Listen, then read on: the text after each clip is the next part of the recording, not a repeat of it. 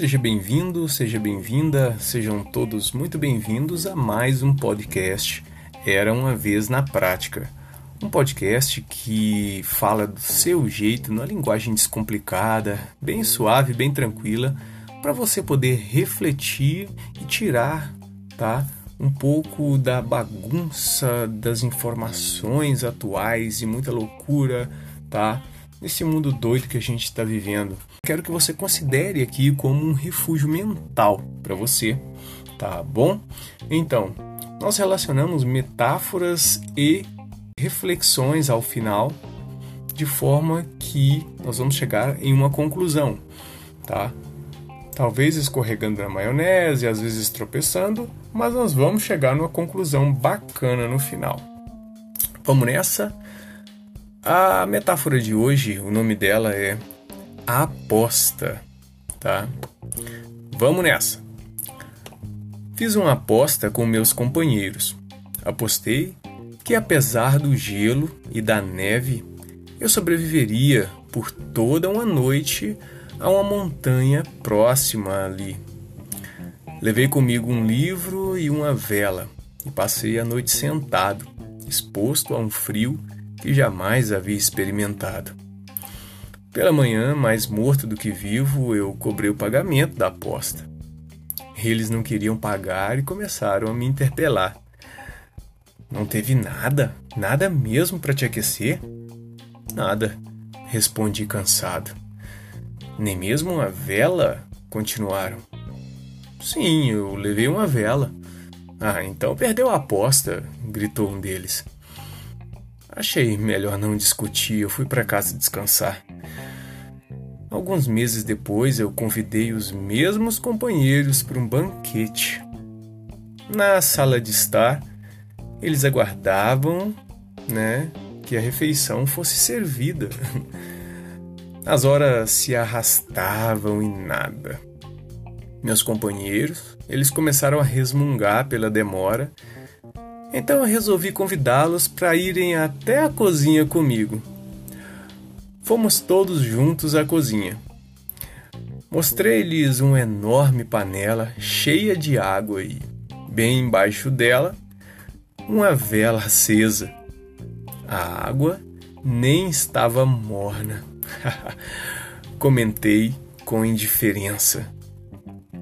ainda não está pronto. Não sei por qual motivo, afinal a vela está acesa aí desde ontem. Essa metáfora ela foi retirada do site mundodasmetáforas.com.br. Galera, vamos lá então falar um pouquinho sobre essa metáfora. Muito bacana, muito bacana mesmo. Vamos nessa. No geral, grande parte das pessoas elas possuem uma natureza egoísta. Isso ao meu ponto de vista, ao meu ver, ok? Até mesmo quem muitas vezes se diz pronto a compartilhar na hora do vamos ver, vira as costas e simplesmente finge que não foi com ele. Nada mais genuíno que a gente olhar por um lado bem atual e jogar tudo isso numa mesa, não é mesmo? Bora comparar esse com esse momento difícil que nós estamos passando dessa doença maldita. Com essa metáfora sensacional, nós podemos né, ter uma conclusão, um, um insight bem bacana comparando esses dois segmentos, essas duas situações. Nós só sentimos a dor de caminhar quando é o nosso sapato que está apertado. Caso contrário, se lasque o pé alheio, né não? Será que é assim mesmo? Que tem que ser assim mesmo? A gente está vendo todos os dias, assistindo e acompanhando né, que os leitos das UTIs estão no limite e a maioria continua usando máscara errada, saindo, farreando, sem empatia alguma. Ou melhor, sem noção mesmo.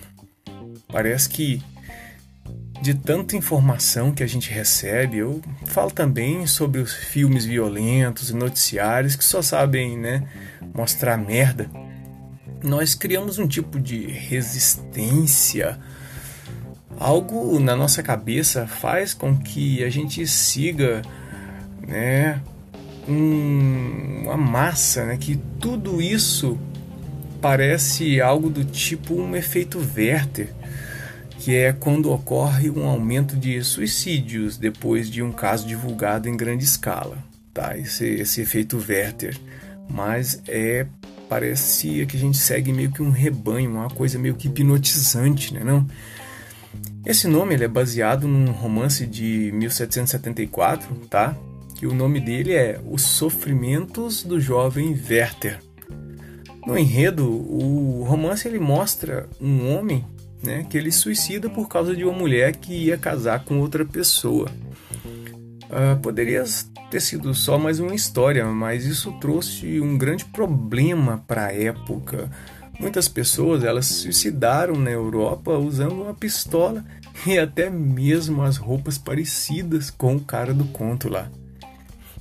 Bem, o que eu posso dizer é que a falta de noção do perigo junto com a depressão do isolamento, a crise social, até mesmo política, está refletindo diretamente no povo. Os amigos do rapaz da história, eles não se colocaram no lugar dele, não fizeram questão alguma de pagar a aposta. Mas o cara teve uma brilhante ideia, quebrou a cara deles bonitinho a mesma vela que serviu simplesmente para o rapaz não ficar no escuro e poder ler seu livro, tá? É justamente a mesma vela que é vista pela maioria das pessoas do outro lado da tela. Caçamba, do outro lado da tela não, não dá para sentir gosto, não dá para sentir cheiro nem dor. Tá? Vamos ser um pouco mais empáticos, galera, né? E para fechar, eu me lembro de uma frase forte que diz: Faça o que for preciso ser feito, faça como precisa ser feito. Os seus problemas não são os únicos do mundo e todo mundo sangra do mesmo jeito. É isso aí, galera. Ficamos por aqui. Obrigado pela companhia. Continuem se cuidando. Fiquem com Deus e até a próxima. Tamo junto!